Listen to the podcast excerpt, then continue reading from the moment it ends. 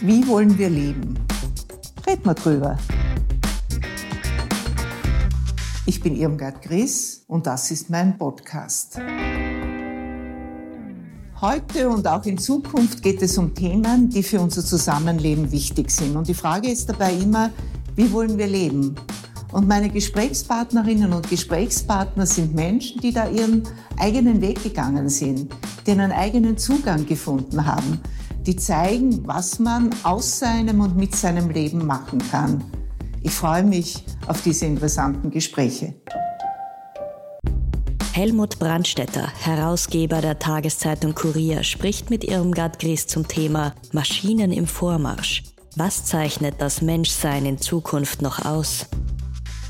Ja, ich freue mich sehr, Herr Brandstätter, dass Sie bereit sind, mit mir über dieses hochinteressante Thema zu sprechen und vor allem deshalb, weil Sie mir ja ein Buch empfohlen haben, das ich mit ganz großem Gewinn gelesen habe. Und das Buch ist von Kai Fu Lee und er beschreibt die Entwicklung in China. Also es ist wirklich ein sehr inspirierendes, ein sehr gutes Buch.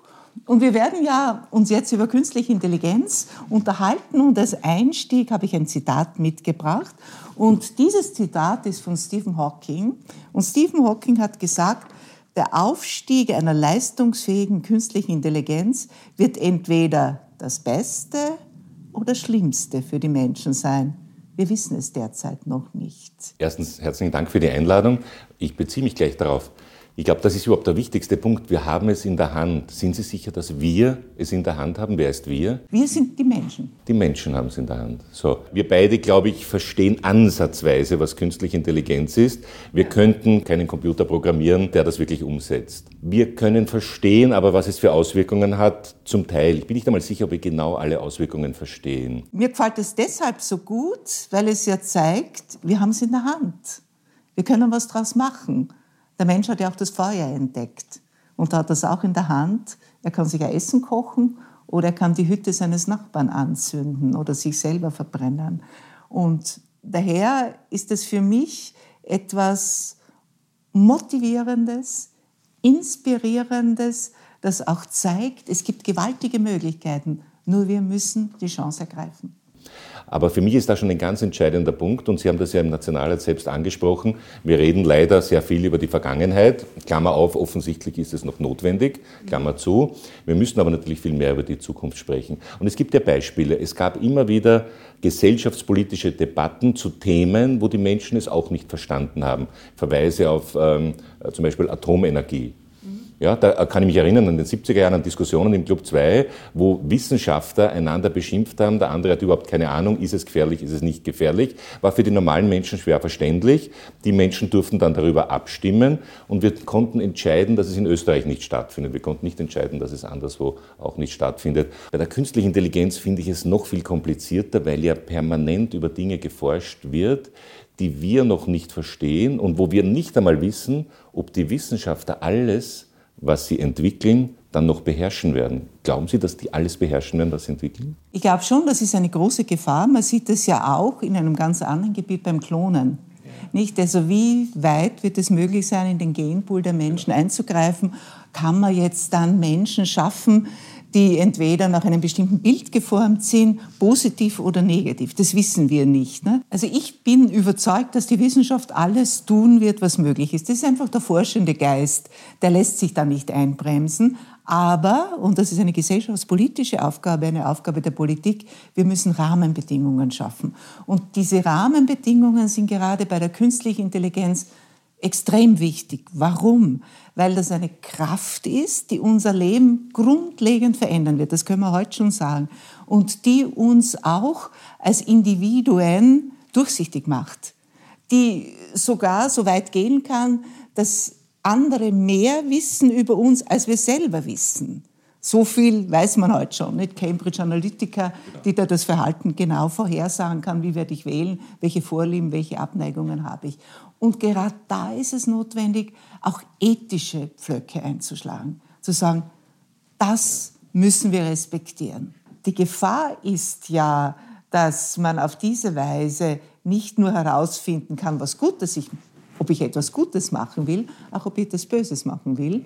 Und ich glaube, man kann nicht völlig ausschließen, dass es vielleicht Algorithmen gibt, die da entwickelt werden, die aufgrund des bisherigen Verhaltens eines Menschen sagen können, der wird mit großer Wahrscheinlichkeit ein Verbrechen begehen, der wird stehlen oder jemandem was antun sperren man prophylaktisch ein. Dort, wo ich heute schon mit Datenwissen äh, eingreifen kann, werden Menschen natürlich manipuliert. Äh, man zeigt ihnen Dinge, die sie nicht sehen wollen, damit sie schockiert sind und, und, dann entsprechend handeln. Oder man zeigt ihnen was nicht oder man führt ihnen nur gewisse Dinge vor und sagt, dagegen musst du dich wehren. Ob das jetzt stimmt oder nicht, können die eh nicht überprüfen, aber ihr Verhalten richten sie dann aus und zwar sowohl in Wirtschaftsentscheidungen als auch in politischen Entscheidungen.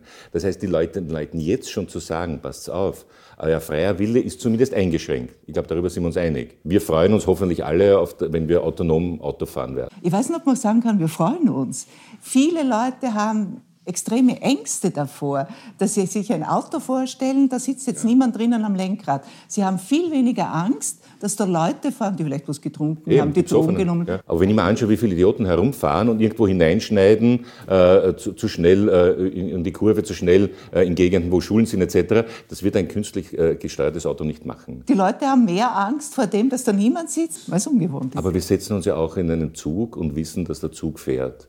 Und äh, natürlich sitzt da noch jemand drinnen, aber auch in der U-Bahn müsste heute niemand mehr sitzen. Das schreibt der äh, Kai Folie auch. Äh, er geht in einen Supermarkt und der Supermarkt weiß schon, was er am Abend essen will. Ähm, jetzt kann man sagen, ist das praktisch oder nicht? Ja, es ist praktisch, aber es schränkt ihn auch natürlich in seinen Entscheidungen ein. Es schränkt ihn auch ein, auf neue Dinge draufzukommen. Dort müssten wir uns eigentlich schon wehren. Aber wehren wir uns, sind wir nicht froh, wenn die Leute auf Facebook gehen und genau das zugeschickt bekommen, was sie wollen?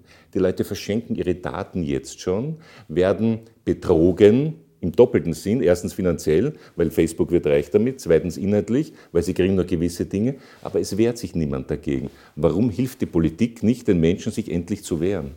Weil das ganz tief in der Natur des Menschen ist, ist die Bequemlichkeit. Ja. Also ich kriege verschiedene Dienstleistungen hier angeboten. Kein Mensch überlegt, es kostet ja was und irgendjemand macht sogar einen Profit davon und man nimmt das einfach an. Und ein, ein Bewusstsein dafür, dass meine Daten, und Daten heißt jetzt, dass die ich mit meinem Verhalten generiere. Genau. Wie ich gehe, wie schnell ich gehe, was ich kaufe, was ich mir anschaue, wofür ich mich interessiere. Dass das für jemanden einen Wert hat, das ist viel zu wenig in der Bevölkerung verankert.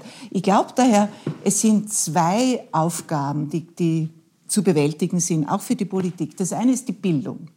Also Bewusstsein dafür zu schaffen, was das bedeutet, welche Rolle wir da spielen, was das uns bringen kann und welche Gefahren damit verbunden sind.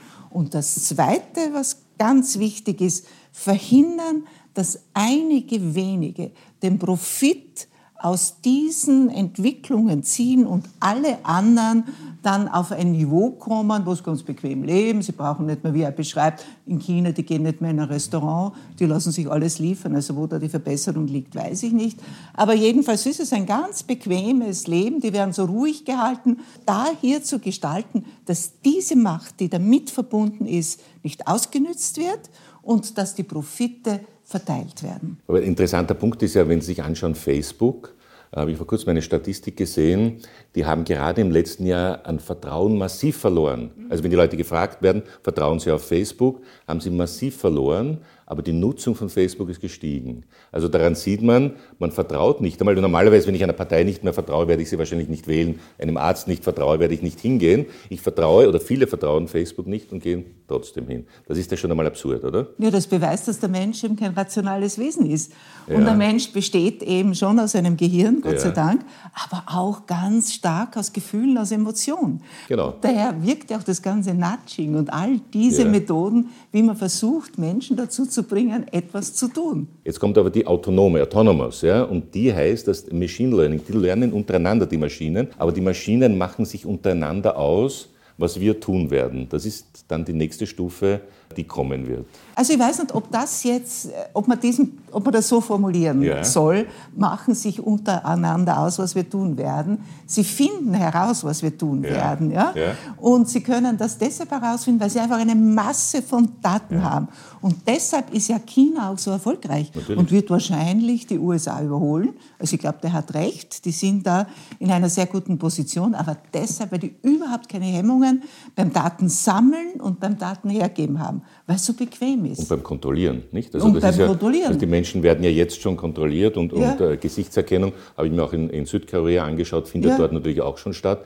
Und die Leute sagen halt, na, ich stelle eh nichts an, warum soll ich, soll ich nicht kontrolliert werden?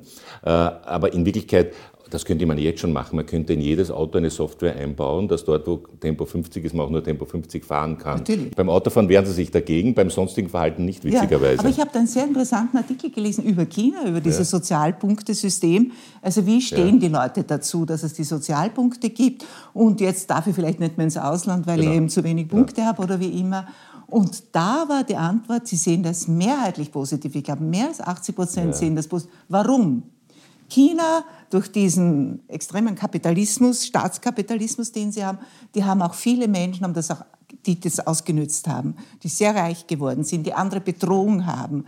Also viele, die sich nicht an das Gesetz gehalten haben, die sagen, jetzt ist es einfach sicherer.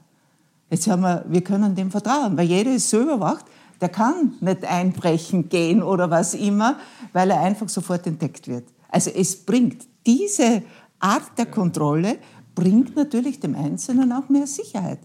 Die Frage ist, ob wir uns die wünschen. Die Frage ist nur, werden wir unsere aufgeklärte Gesellschaft erhalten können, wenn der Druck von dort so groß ist? Das ist die spannende Frage. Und man sieht das jetzt ja auch bei der Entwicklung oder bei der Forschung zur künstlichen Intelligenz. Ja. Da liegt der Schwerpunkt in China darauf, einfach mehr zu machen Klar. und völlig gewissenlos auch Ideen zu stehlen. Also Ja. spielt, wie er das so beschreibt, spielt überhaupt keine Rolle. Der Schutz des Individuums ist vernachlässigbar oder ist überhaupt keine Idee, dass man Genau. das haben muss. In Euro Europa geht einen anderen Weg, die EU. Ganz stark mit, schon die Datenschutzgrundverordnung, Ja. wie auch das Bemühen, dass das, was in der Grundrechtecharta steht, natürlich auch gelten muss jetzt für die Ent- Weiterentwicklung der künstlichen Intelligenz. Dass das, was Kant gesagt hat, der Mensch darf nie nur Mittel sein, immer auch Zweck, natürlich auch bei der künstlichen Intelligenz gelten muss, was aber natürlich dazu führt, dass es auch eine gewisse Entwicklungsbremse ist. Ja, Wir tun uns schwerer dadurch. Und letztlich wird die Bremse nicht stattfinden. Letztlich, wir können jetzt über Geschichte, über Philosophie, äh, über Aufklärung reden, aber die Maschinen miteinander, die wissen von der Aufklärung auch nichts. Das heißt, die Maschinen stehen auf der chinesischen Seite, historisch gesehen. Aber ich habe auch ein, ein Zitat mitgebracht und das ist äh, von Sepp Hochreiter. Sepp Hochreiter ist ein interessanter Mann, ist ein, ein Bayer, wie, der Name, wie der Name sagt, könnte man sagen, äh, der an der Johannes Kepler Universität in, in Linz unterrichtet und einer der führenden Forscher Bei dem weltweit. die Leute aus dem Silicon Valley schon lange stehen, habe ich jetzt gelesen. sind wir uns einig. Also einer der führenden Forscher, deswegen kann nicht falsch sein, was er sagt, sagen wir mal. Sein Ziel ist so, wir wollen, dass eine Intelligenz alles verstehen und jede Aufgabe lösen kann. Nicht der Mensch denkt sich was Neues aus, sondern das System. Der KI-Forscher wird durch ein neuronales Netz ersetzt. Das ist ja fast bedrohlich. Da müssen wir durchatmen, oder? Ja, da muss man Also, durchatmen, er, muss man sagt, er, er sagt, das wird kommen. Das heißt, der Mensch wird durch etwas ersetzt, was offensichtlich intelligenter, lernfähiger, unzerstörbar etc. ist. Der Mensch wird durch etwas Besseres ersetzt, nämlich durch ein neuronales Netz. Ein Lern, immer lernendes, nie alt werdendes, sondern immer nur gescheiter werdendes neuronales Netz. Aber das war doch das Blue Brain Project der EU. Ja. Von diesem Herrn Makam, Ja. oder wie der geheißen hat, nicht? Wo die EU gesagt hat, eine Milliarde oder wie viel zur Verfügung Genau. steht, dass man eben das menschliche Gehirn nachbaut Ja. mit Supercomputern. Was ist eine Milliarde? Ja, was ist eine nix. Milliarde? Ja, was ist, Das jetzt haben Sie 20 Milliarden in Aussicht gestellt Was für die sind Entwicklung. 20 Milliarden? Was sind 20 Milliarden? Also das, wenn das wirklich so Ja. wird, muss ich sagen, dann spüre ich schon gewisses Gruseln. Weil schon, also auch jetzt die Richtlinien, die die EU ausarbeitet, die sagen schon, es muss immer der Mensch sein, der das in der Hand Mhm. Ja. hat und der dann bestimmt, wo das hingeht. Dass das völlig selbstständige neuronale Systeme werden, die sich eigenständig in welche Richtung immer entwickeln, dass wir nicht mehr beherrschen können. Also das, jedenfalls lässt mich jetzt noch schauern. Da gibt es ein Buch von Dan Brown, das heißt Origin, und da heißt die künstliche Intelligenz Winston. Äh, Und dieser Winston, also ich möchte nicht zu viel verraten, weil es ein spannendes Buch, aber dieser Winston führt dann einen Mord aus, weil er nach seinem Wertesystem glaubt, dass das eine richtige Entscheidung ist. Und es kann ja möglicherweise, Tyrannenmord, sind wir uns einig, es kann ja möglicherweise einmal eine richtige Entscheidung sein. Also gut wäre gewesen, äh, Stauffenberg wäre erfolgreich gewesen. Das glaube ich, äh, eine, wichtige Aussage oder eine einfache Aussage. Das heißt, es kann in gewissen Situationen richtig sein, äh, jemanden umzubringen, um viele andere zu retten. Aber das entscheiden wir nach unserem Wertesystem, etwa wir wollen einen, einen Diktator, der, der weiß nicht, wie viele Menschen umbringt, äh, den, den, wollen wir verhindern. Aber wie kann die Computerintelligenz entscheiden, was die richtigen Werte sind? Oder wird sie auch Werte haben? Das ist die Frage.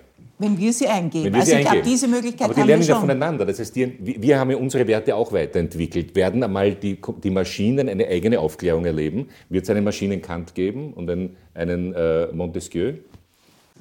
Das wissen wir noch nicht. Ne? Aber es ist nicht auszuschließen, dass es nicht eine solche Verselbstständigung ja. auch gibt. Aber auch das Ziel der Richtlinien, die in der EU ausgearbeitet werden, ist ja, dass man hier wirklich ethische Leitplanken einschlägt und ja. sagt, bis hierher, aber nicht weiter. Wo haben wir eine interessante Diskussion, wie die Politik eingreifen kann? Und auch da gilt wieder, aber da sind wir uns sicherlich einig, dass eine nationale Diskussion allein genau überhaupt nichts bringt, sollte eigentlich im EU-Wahlkampf eine Rolle spielen. Erstens, dass wir natürlich die Forschung brauchen, dass wir viel mehr Geld in die Forschung bringen müssen und dass äh, europäische Forschung es geben muss. Ja? Der besten Köpfe in Europa. Und der Sepp Hochheit äh, gehört auf jeden Fall dazu. Und zweitens aber, dass wir die politische und gesellschaftspolitische Diskussion brauchen. Was wollen wir? Wie weit wollen wir gehen? Was wollen wir nicht? Wo, wo wollen wir äh, kontrollieren? Äh, und alle Wissenschaftler, mit denen ich spreche, sind ja da durchaus offen. Also jedenfalls würde es kein Wissenschaftler zugeben, der sagt, äh, wir machen da Frankenstein-Spiele und das geht dich alles nichts an. Nein, die Wissenschaftler sind ja bereit dazu, sind intelligente Menschen und auch noch Emotionen, ja die haben ja noch Emotionen, die haben ja noch ein Herz. Das, was sie da bauen, hat möglicherweise kein Herz mehr. Aber diese Diskussion geht mir völlig ab. Wir diskutieren über alles Mögliche in Europa, aber was für rasante Entwicklungen stattfinden, zum Teil an uns vorbei stattfinden, das ist mein Vorwurf an die Politik, dass ich das nicht höre. Das, das wird völlig ausgeblendet, hat man das Gefühl. Aber ich, ich bin auch ganz hier der Meinung, wir brauchen da jedenfalls auf europäischer Ebene eine Diskussion. Aber wir müssen beginnen bei uns. Und wir müssen beginnen, das Bewusstsein dafür zu bilden. Und da ist wieder in der Schule, in der Bildung, da müssen wir viel mehr in diese Richtung tun.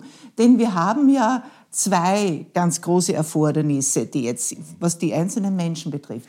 Einerseits brauchen wir viel mehr Menschen, die sich da auskennen, die jedenfalls ein Grundverständnis haben, was heißt Programmieren, was ist ein Algorithmus, wie kommt das zustande. Also so wie Estland, jedes Kind lernt Programmieren, wird kein großer Programmierer werden, aber es hat die Grundbegriffe einmal.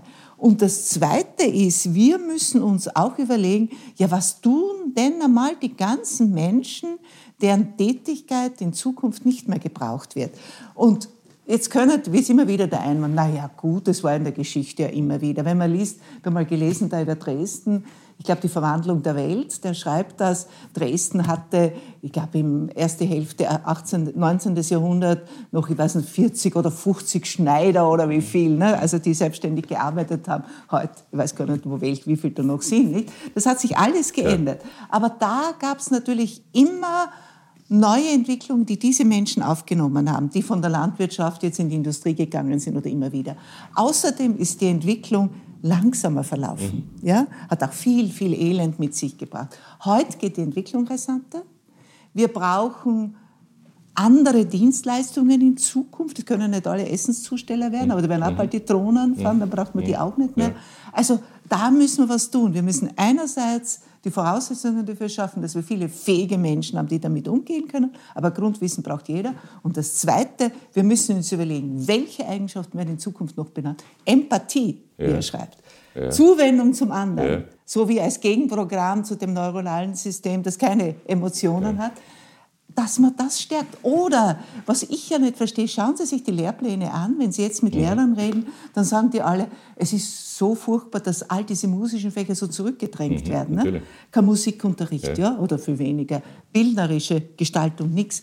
Das wird notwendig sein, genau. ne? dass die Menschen auch diese Fähigkeiten, diese Kreativität, die ja jetzt der Mensch nicht, weil man es braucht und was man gestaltet, mhm. kann vielleicht auch die Maschine besser, er für sich. Mhm dass er da eine Erfüllung findet. Also das müssen wir tun. Und dann müssen wir bei uns beginnen. Schwierige Aufgabe ist übrigens noch einmal der Yuval Harari, der schreibt, ich weiß nicht, ob er es, äh, wo, wo er denn die Statistik her hat, aber er sagt, oder Statistik, die Prognose, es gibt eine Prognose, ein Beruf wird auf keinen Fall aussterben, nämlich der des Archäologen.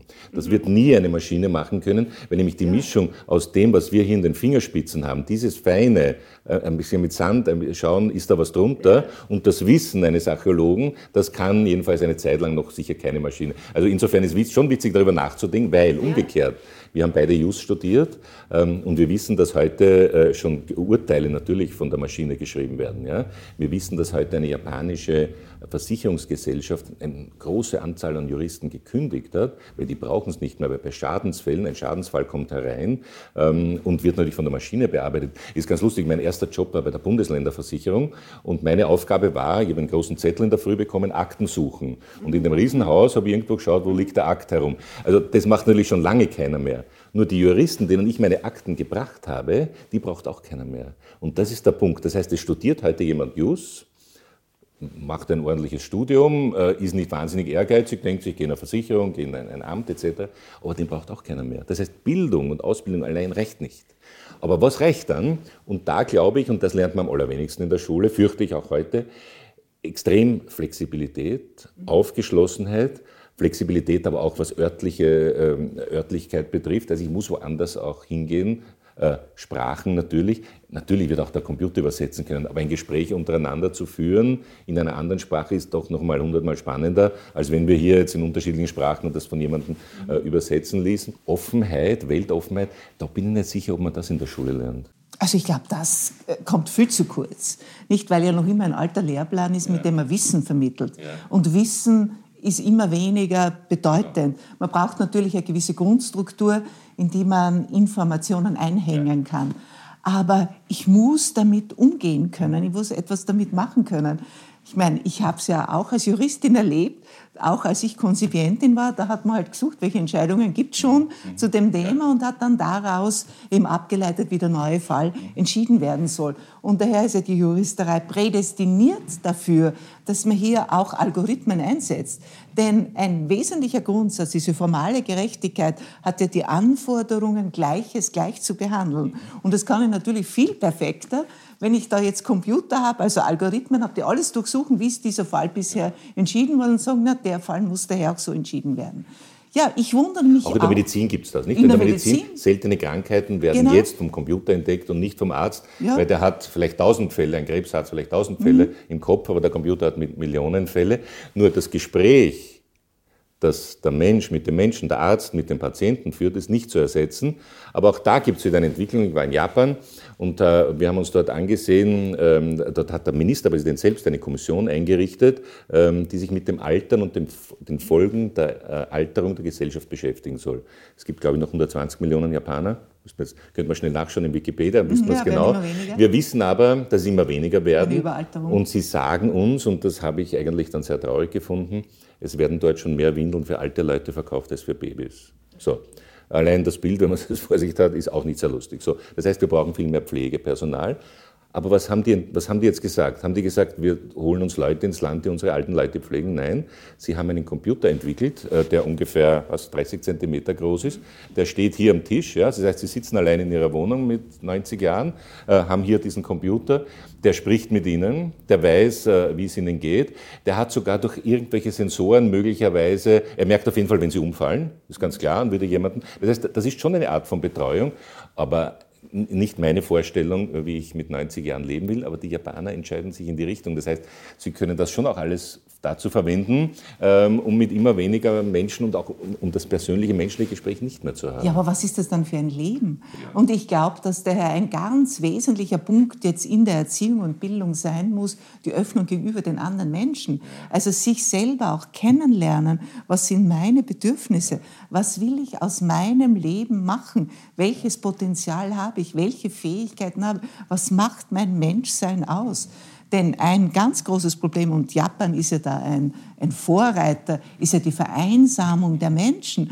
Auch wenn man die Bücher liest von, von Murakami, ja. nicht? Das sind ja, das sind ja wirklich Konstellationen, man liest das und denkt sich, ach, das ist mir so fremd. Sind das noch Menschen? wie die da existieren, ja, so ganz auf sich allein zurückgeworfen und sie wissen eigentlich mit, nicht, mit sich nicht viel anzufangen. Ne? Also da müsste man doch ansetzen. Für mich ist ja die größte Errungenschaft der Europäischen Union, ist für mich das Erasmus-Programm. Ja. Also ich wollte immer im Ausland studieren. Ja. Und ich bin 46 geboren, also bin ja einiges älter als Sie. Und damals war das völlig ungewöhnlich. Und ich war dann während des Jus-Studiums im sechsten Semester in Paris, aber als Au-pair-Mädchen und habe einen Französischkurs gemacht und war dann nach der dritten Staatsprüfung 1970 drei Monate in London, auch wieder als Au-pair-Mädchen und war dann 74, 75 ein Jahr in Amerika und habe dort also so ein Graduate-Programm gemacht, so einen Master of Laws. Und für mich war das ja unglaublich wertvoll. Ich habe auch fünfmal Französischkurse gemacht und ich weiß noch, das war Ende der 70er Jahre, da war ich in Caen, also in, in Nordfrankreich, in der Normandie und da war in diesem Französischkurs eine Deutsche und die wollte für ihren Mann so ein Armband gravieren lassen. Aber es war damals so üblich, war so eine Platte und hat man Namen eingraviert. Und sie geht dort zu einem Juwelier und will Heinrich eingravieren lassen. Und der Juwelier sagt, das macht er nicht. Wenn, dann Henri. Also da war das noch so da, ja, diese Aversion, was man dort versteht, nicht? Also welche Kämpfe dort waren. Aber das war schon irgendwo, wir haben uns ja alle gut verstanden. Genau. Ja? Und wir haben, da waren ja aus, aus ganz Europa, keine Franzosen, aber aus ganz Europa junge Leute, die diesen Kurs gemacht haben. Und da ist das schon bewusst geworden. Und man kann diese Vorteile, diese Ängste ja nur überwinden, wenn man jemanden kennt. Das ist ja das große Problem bei uns mit der Abneigung gegen die Ausländer. Weil die Leute sie einfach nicht kennen, nicht wirklich kennenlernen. Und dieses Kennenlernen in Europa, das ist eine Grundvoraussetzung dafür, dass wir gut zusammenleben. Vielleicht nur ganz kleinen Einschub, weil, weil es ja noch komplizierter ist. Äh, ich hatte mal eine Freundin und die war aus, äh, Cortina d'Ampezzo. Ja? Und bin dann dort zur Familie gekommen. Die waren sehr glücklich, dass da ein Österreicher kommt. Wäre ich Napolitaner gewesen, hätten die mich rausgeschmissen. Ja. Also Europa ist noch viel komplizierter als, als der Nationalismus. Ich glaube, was wir brauchen, ist einmal so ein nationaler Diskurs. Und ich finde, ein guter Ansatz könnte eine Bürgerversammlung nach irischem Vorbild sein. Sie wissen, die Citizen Assembly, die haben ja die großen Themen diskutiert. Also Menschen werden ausgesucht, auch von einem Algorithmus, damit das eben die Zusammensetzung der Gesellschaft widerspiegelt. Und diese Menschen treffen sich an einem Wochenende im Monat. Das ist so ähnlich wie die Schöffen. Schöffe muss man sein, wenn man ausgewählt wird. Und die gehen da hin und die hören Fachleute, bringen ihre Erfahrungen ein. Das ist völlig gemischt zusammengestellt. Und die sprechen jetzt über künstliche Intelligenz. Risiken und Chancen oder Chancen und Risiken ist vielleicht besser das Positive ja. zuerst. Wie verändert das unsere Gesellschaft? Was müssen wir tun? Welche Anforderungen stellt das an uns? Das müsste ein Diskussionsprozess sein, der jetzt gestreamt wird im Internet, ist ja alles möglich. Man kann das auf einer Website mitverfolgen und man müsste jetzt ein Bewusstsein in der Bevölkerung erzeugen, das ist ein Thema. Die sagen jetzt das, die machen jetzt das, jetzt reden wir auch drüber. Ja? Aber ist nicht manchmal so, dass die Menschen erst draufkommen, wenn sie eine Bedrohung spüren? Also ähm, müsste man wahrscheinlich nicht äh, sagen, äh, Vorsicht, die größte Bedrohung äh, geht nicht von Flüchtlingen oder vom Islam aus, die größte Bedrohung geht davon aus, dass wir ferngesteuert werden, dass wir nicht mehr diese Menschen sein werden, die wir jetzt noch sind. Da müssen wir uns wehren. Ja, das ist eben dieser Bewusstseinsbildungsprozess. Also ich weiß, wer hat das gesagt? Sie kennen ja das wahrscheinlich viel besser als ich. Wir schauen ja hoffnungsvoll in die Vergangenheit. Das ist das eine. Und das zweite ist, wir haben Gefahren, die wir immer größer machen und die in der Realität in Wahrheit gar nicht diese Gefahren sind, weil sie eben etwas uns Vertrautes ansprechen und auch ein Gefühl in uns hervorrufen, das uns einprogrammiert ist. Das ist die Angst. Die Angst haben wir, ich weiß nicht, ob Sie das Buch gelesen haben von der Martha Nussbaum, The Monarchy of Fear, kann ich sehr empfehlen. Und sie hat das Buch zu schreiben begonnen am Tag, nachdem Trump die Wahl gewonnen hat, also die amerikanische Philosophin. Und da sagt sie, diese Angst ist im Menschen drinnen, weil er kommt auf die Welt und er ist völlig hilflos. Was kann er machen? Schreien. Und da gibt es ja manche, die gar nicht gleich hingehen, wenn das Baby schreit. Ne? Aber er kann sich selber keine Nahrung holen. Ja? Er kann, wenn er jetzt seine Windel, oder hat gar keine Windel, also wenn das Bett nass ist oder wo er halt liegt, kann, kann nichts machen, er kann nichts machen. Ne? Und er ist völlig hilflos ausgeliefert. Und diese Urangst, ja, wenn die jetzt nicht durch ein Urvertrauen kompensiert wird, wenn nicht jemand da ist, aber diese Angst, die haben wir und die kann man immer abrufen. Äh, das könnte man seit 1200 ungefähr wissen, weil damals hat äh, der Stauferkönig Friedrich II. Versuche gemacht, dass er Babys ihren Eltern weggenommen hat und äh, körperlich versorgt hat. Das heißt, die hatten körperlich alles zu essen, zu trinken, es war ihnen nicht kalt und diese Babys sind gestorben. Äh, das ist also der Beweis, der traurige Beweis dafür, aber auch der richtige Beweis, äh, dass ein kleiner Mensch nur überlebt, wenn er körperliche äh, Zuwendung Wärme hat, wenn er, wenn er Wärme hat und wenn er auch etwas spürt. Und die, die, Babys lernen ja in kürzester Zeit wahnsinnig viel. Es ist ja, ist ja faszinierend zu verfolgen, wie schnell mhm. Babys lernen und, und, und dabei zuzusehen. Aber sie können eben nur lernen, wenn sie diesen, diesen menschlichen Kontakt haben. Die Martha Nussbaum schreibt auch, wenn ein Baby einen anlächelt, muss man ja. immer zurücklächeln. Stimmt, ja. Weil das ist das Erste, was das Kind kann, ja. um, also aus dem Schreien, um seine Umgebung zu beeinflussen. Genau. Und jetzt lächelt es. Ja, und, und, wenn und man kann eh nicht anders, oder? Ja, also eigentlich kann man nicht. Gott sei Dank, das ist auch einprogrammiert. Also das heißt, dass wir sind so programmiert. Und die gewissenlose Politik, und ich würde sagen, die absolut verantwortungslose und gewissenlose Politik, die ruft es ab. Und diese Angst, die kann ich halt schwerer jetzt begreiflich machen, indem ich sage, ja, also künstliche Intelligenz, so wie Sie es gerade formuliert haben, naja, wer weiß, es ist so weit weg. Aber da kommt einer und der will, gestern haben wir das im, wir haben das im Nationalrat gehört bei dieser letzten Debatte, der kommt, der hat nie eingezahlt in unser System. Und der kriegt jetzt die Mindestsicherung, das ist ja unmöglich. Ne? Und in Afrika warten hunderte Millionen, die alle kommen wollen. Ja? Das ist etwas, was real ist. Und da sind wir bei einem interessanten Punkt, weil natürlich, ähm, das weiß man ja auch von der Hirnforschung, unser Gehirn ja nicht gesteuert ist äh, von, von dort, wo wir denken, sondern von den Emotionen her. Weil es das alte Reptiliengehirn und alles andere, was sich später dazu entwickelt hat, kam später. Und in, in diesem limbischen System sind sowohl die Bilder als auch die Emotionen angesiedelt. Das heißt, ich kann mit Bildern extreme Emotionen hervorrufen. Äh, und Sie sagen, wenn ich also eine große Gruppe von Afrikanern zeige, die auf einem Lastwagen sitzen, äh, wo wollen die hin? Die wollen natürlich nach Europa, ist ganz klar. Das heißt, ich kann da mit diesem Bild extreme Emotionen auslösen und dann kann ich darüber darüber nachdenken. Und der nächste Punkt ist aber, dass ich diese Bilder ja auch fälschen kann. Und ich kann inzwischen nicht nur äh, also Still Photographs, also normale Fotografien äh, fälschen, die Menschen manipulieren über diese sogenannten sozialen Medien wird immer leichter. Und interessant ist auch, dass in verschiedenen europäischen Ländern, wenn es Diskussionen unter den Parteien vor Wahlen gab, wollen wir nicht irgendein Fairness-Abkommen, dass wir gewisse Dinge nicht verwenden, sind es immer die Rechtspopulisten, die sagen, nein, nein, wir machen kein Abkommen. Das heißt, die profitieren von Angst etc. Und dort ist wahrscheinlich ein, ein entscheidender Punkt, wie gelingt es den anderen Parteien, die doch, also entweder in so ein Abkommen reinzukriegen, sowas macht man nicht, ja. oder so weit äh, zumindest öffentlich zu blamieren und sagen, die wollen manipulieren. Und da kommt sofort der Einwand, nein, nein, das ist jetzt Zensur. Aber äh, Lügen verbreiten muss ja nicht unbedingt erlaubt sein. Na, natürlich nicht, aber was ist eine Lüge?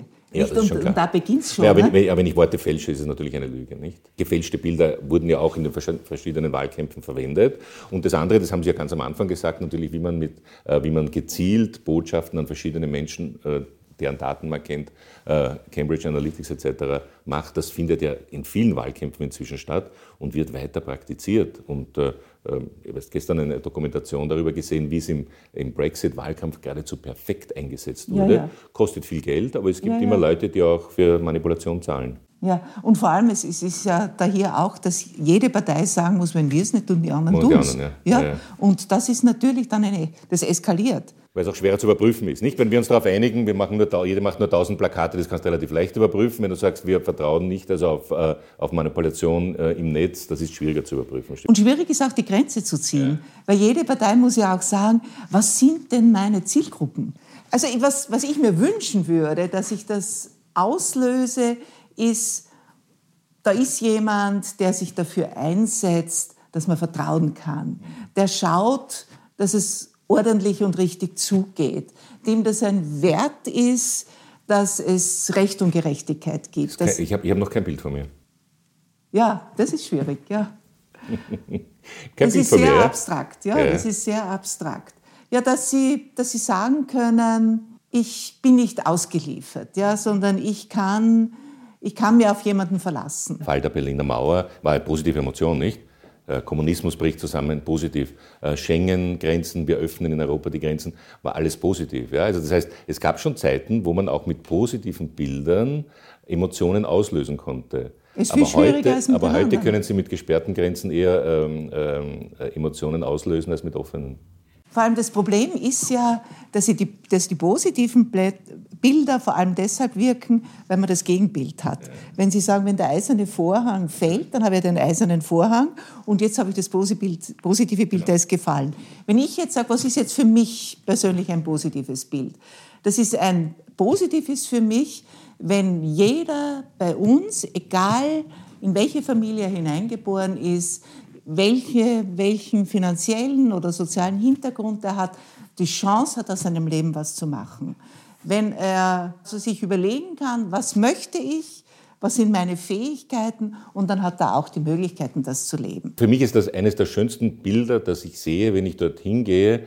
Äh, wir haben ein Kurier-Lernhaus, wo äh, mhm. Kinder, äh, Gruppen, zwar zwei Gruppen, zwischen 6 und 14, aber in zwei Gruppen, am Nachmittag lernen, mhm.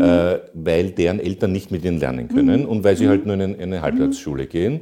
Mhm. Und das sind Kinder aus der ganzen Welt. Das ist für mich wahnsinnig positiv, aber auch da ist die Frage, wie verbreitest du dieses eine Bild so, dass es dann positiv ankommt. Interessant ist, dass wir ganz weit von der künstlichen Intelligenz weggekommen sind äh, und äh, mitten in den Emotionen. Und das könnte uns eigentlich Hoffnung geben, oder? dass es letztlich auch bei diesen Diskussionen letztlich um menschliche Emotionen geht. Das ist ja auch das Schöne in dem ja. Buch. Stimmt, es endet ja mit einer starken das, Emotion. Genau.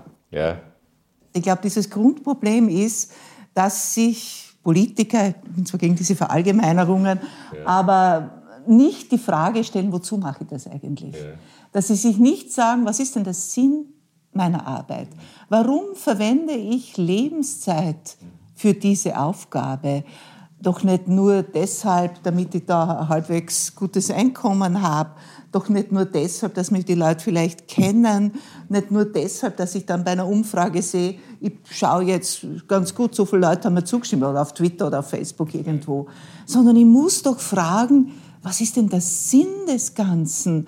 Was, was will ich denn? Welche Gesellschaft stelle ich mir denn vor? Wie wird unser Land in zehn Jahren ausschauen? Das ist das, was ich Politiker immer frage. Das erste ist, wie glaubst du, wie wird es ausschauen? Und zweitens, was glaubst du, kann man dazu beitragen, dass es besser wird? Politik ist ja Gestaltung unseres Lebens, Gestaltung der Gegenwart und damit Gestaltung der Zukunft. Zum Schluss noch ein Apropos. Es gibt eine ganz interessante Entwicklung auf europäischer Ebene und zwar in einigen Staaten wird ein Bürgerrat eingerichtet, eine repräsentative Vertretung der Bürgerinnen und Bürger, die sich mit den wichtigen, entscheidenden Themen befasst. Wir in Österreich sollten das auch machen. Das war mein erster Podcast. Wir werden das 14-tägig machen. Und es werden sehr interessante Gesprächspartnerinnen und Gesprächspartner sein. Wir werden uns mit Themen befassen, die für unser Leben ganz wichtig sind. Ich freue mich, wenn Sie wieder dabei sind.